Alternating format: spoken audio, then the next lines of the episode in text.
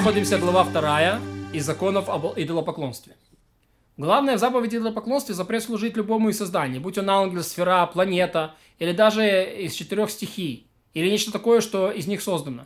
Даже если служащий их, им знает, что Господь это Бог, служит созданию по той же причине, по которой служил им в начале, Энош и люди его поколения, все равно он идолопоклонник.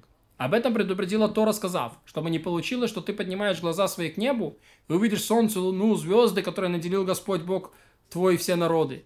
То есть, чтобы видимость не увлекла сердце, и ты не решил, как решили народы, что они правят миром. Кто? Звезды. А именно, что Господь установил их для всех народов, чтобы они жили и возникали, и не исчезали. А поэтому им следует поклоняться и служить. И это он запрещает, говоря, остерегайтесь, чтобы не ошиблось сердце ваше по наивности. То есть, чтобы не, пришли, не пришла вам мысль поклоняться им, сделав их посредниками между собой и Создателем.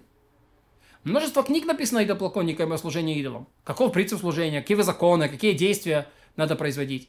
Приказано нам святым благословенным не читать этих книг, не думать об этом. Даже о какой-нибудь детали поклон, поклонения идолам. Даже разглядывать образы запрещено. Как сказано, не, обращ... не, не оборачивайтесь к башкам. И об этом сказано, и чтобы не стал узнавать ты о богах и их, как, как им служат. Не спрашивай, как, служа, как служат тому или иному идолу, даже если сам не собираешься этого делать. Ведь это приводит к увеличению идолопоклонством, увлечению идолопоклонства, продолжению идолопоклонникам, как сказано, сделаю так, так же, как сделаю-ка так же и я. Все эти запреты говорят одно – не обращаться к поклонению идолам. Каждый, кто обращается к нему, совершает активное действие, подлежит телесному наказанию. Не только запрещено обращаться в мыслях к идолопоклонству, но запрещена любая мысль, которая может привести человека к отрицанию одной из основ Торы. Нам запрещено, чтобы в сердце закралась даже мысль о том, об этом. Запрещено размышлять об этом, дабы не, не увлечься мыслями, закрадывающими в сердце, в сердце.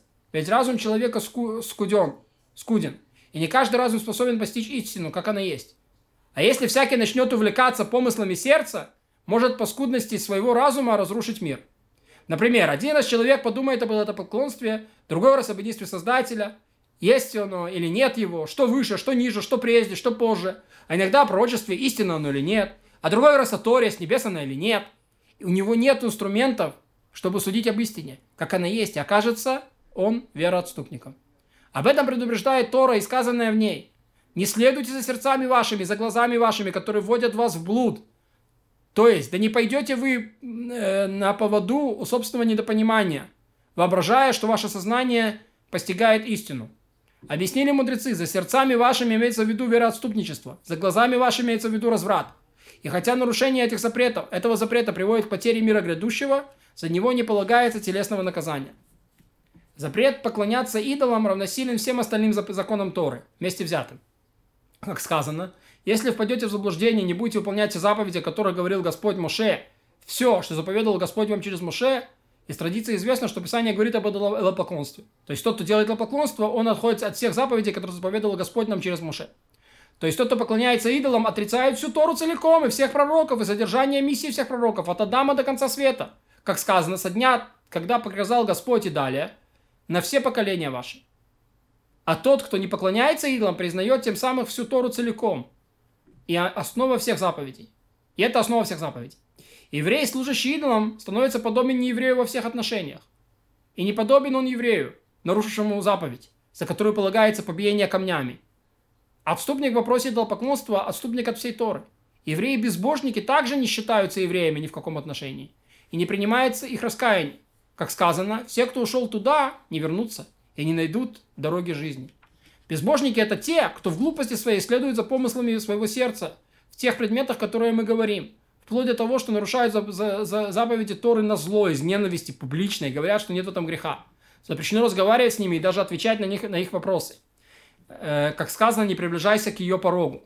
Все помыслы безбожника – поклонение идолам. Кто признает истинность и поклонение идолам, даже не совершая служения, кто оскорбляет и проклинает великое и страшное имя Бога, кто служит идолам, тот как будто бы произносит богохульство. Как сказано, человек, который сделает это без стеснения, из урожденных евреев или из пришельцев, Господа он хулит. Поэтому вещают, вешают труп того, кто служил идолам после казни, и также поступают с богохульниками. Их, и обоих казнят побиением камнями. Вследствие этого я поместил законы о богохульнике и раздел об идолопоклонстве, ведь и те, и другие отрицают основы. И вот законы о богохульнике. Что такое богохульник? Богохульник присуждается к побиению камнями только в том случае, если он произносит особое четырехбуквенное имя. Да, Алиф, Далит, Нун, Ют. Имя Всевышнего. И проклял его одним из нестираемых имен. Как сказано, а уязвляющий имя Господа смертью умрет. За особое имя подлежат побиению камнями, другие именования просто запрещены. То есть, он сказал имя Всевышнего, но понятно, что он говорит о Всевышнем, то это тоже запрет Торы. Есть также мнение, что наказанию подлежит только тот, кто произносит имя из четырех букв Ют Кей Вав Кей. Я же утверждаю, что виновный побивается камнями в обоих случаях. То есть и за имя Алиф Далит Нун Ют, и за имя Ют Кей Вав Кей. Из какого стиха следует запрет богохульства? Написано «Судьи не проклинай». Во время судебного разбирательства при опросе свидетелей употребляется иносказание типа «Йоси паразит Йоси». То есть не говорить имя Всевышнего, а заменяют это на имя, э, например, Йоси. По окончанию следствия всех присутствующих просят выйти, э, и самые уважаемые свидетели просят произнести буквально то, что он слышал. Он произносит, а судьи встают и разрывают свои одежды. То есть, чтобы казнить человека, надо услышать свидетельство. Поэтому свидетель должен повторить то, что богохульник сказал. А богохульник проклял имя Всевышнего. Поэтому судьи, когда это слышат, разрывают на себе одежды. И этот надрыв нельзя зашивать, разрыв. Второй свидетель говорит, я тоже слышал то, что и он. А если свидетелей много, то каждый из них должен сказать, я слышал то же самое. То есть один говорит конкретно, что он сказал, другие говорят, да, я так слышал. Богохульнику, который отказался от своих слов сразу на одном дыхании, не прощается. А если это произошло в присутствии свидетелей, то его побивают камнями. Да? То есть нет такого изменить свои слова. Несмотря на то, что во всей Торе, во всей Торе есть такая тема, что когда ты говоришь одно и сразу же меняешь на другое, то засчитывается второй разговор. Да? Однако в богохульничестве это не так. Проклинающий имя Всевышнего, не дай бог, сразу, как только он это сказал, неважно, что он потом, э, то, что называется, передумал, его убивают. Если же его не убили и привели в суд, то не приговаривают его к побиению камнями, если не проклял одним из особенных имен. Да? Однако, если его не убили, не нападают, а убивают, ревнители веры, а были люди более толерантные, которые привели его в суд, то так как он реально сказал одно, а потом сразу же сказал другое, то его к смертной казни не приговаривают. Тот, кто слышал, э, только в случае, если он одно из особых имен так сказал. Тот, кто слышит богохульство, обязан разорвать одежды. И даже если проклинают по наречию, разрывают одежды. Что такое наречие? То есть говорят милосердные, говорят, то есть понима... само собой разумеется, что речь идет о Всевышнем, но имя Всевышнего не говорят. Но э, только если проклинающий еврей разрывает одежду, как случай непосредственно от богохульника – так и слушающий пересказ очевидца. Но тот, кто слышит что-то от нееврея, не должен разрывать одежды. А Эльяким и Шевна сделали это потому, что Равшаке был евреем-вероотступником. Да, это была история из э, книги Млахим. Описывается, что Равшаке, это был посланник ассирийского царя, поносил Всевышнего Бога Израиля, и слышавшие это разорвали одежды, и царь, услышав их рассказ, также тоже разорвал одежды. Вот. Так вот этот Равшака был не, не еврей, а еврей-вероотступник. Все свидетели и судьи один за другим возлагают руки на голову богохульника и говорят ему, кровь твоя на тебе, потому что ты сам себе это сделал. И никому из приговоренных судом к смертной казни не возлагают руку на голову, кроме богохульника, как сказано, и возложат все, услыш... все слышавшие руки свои.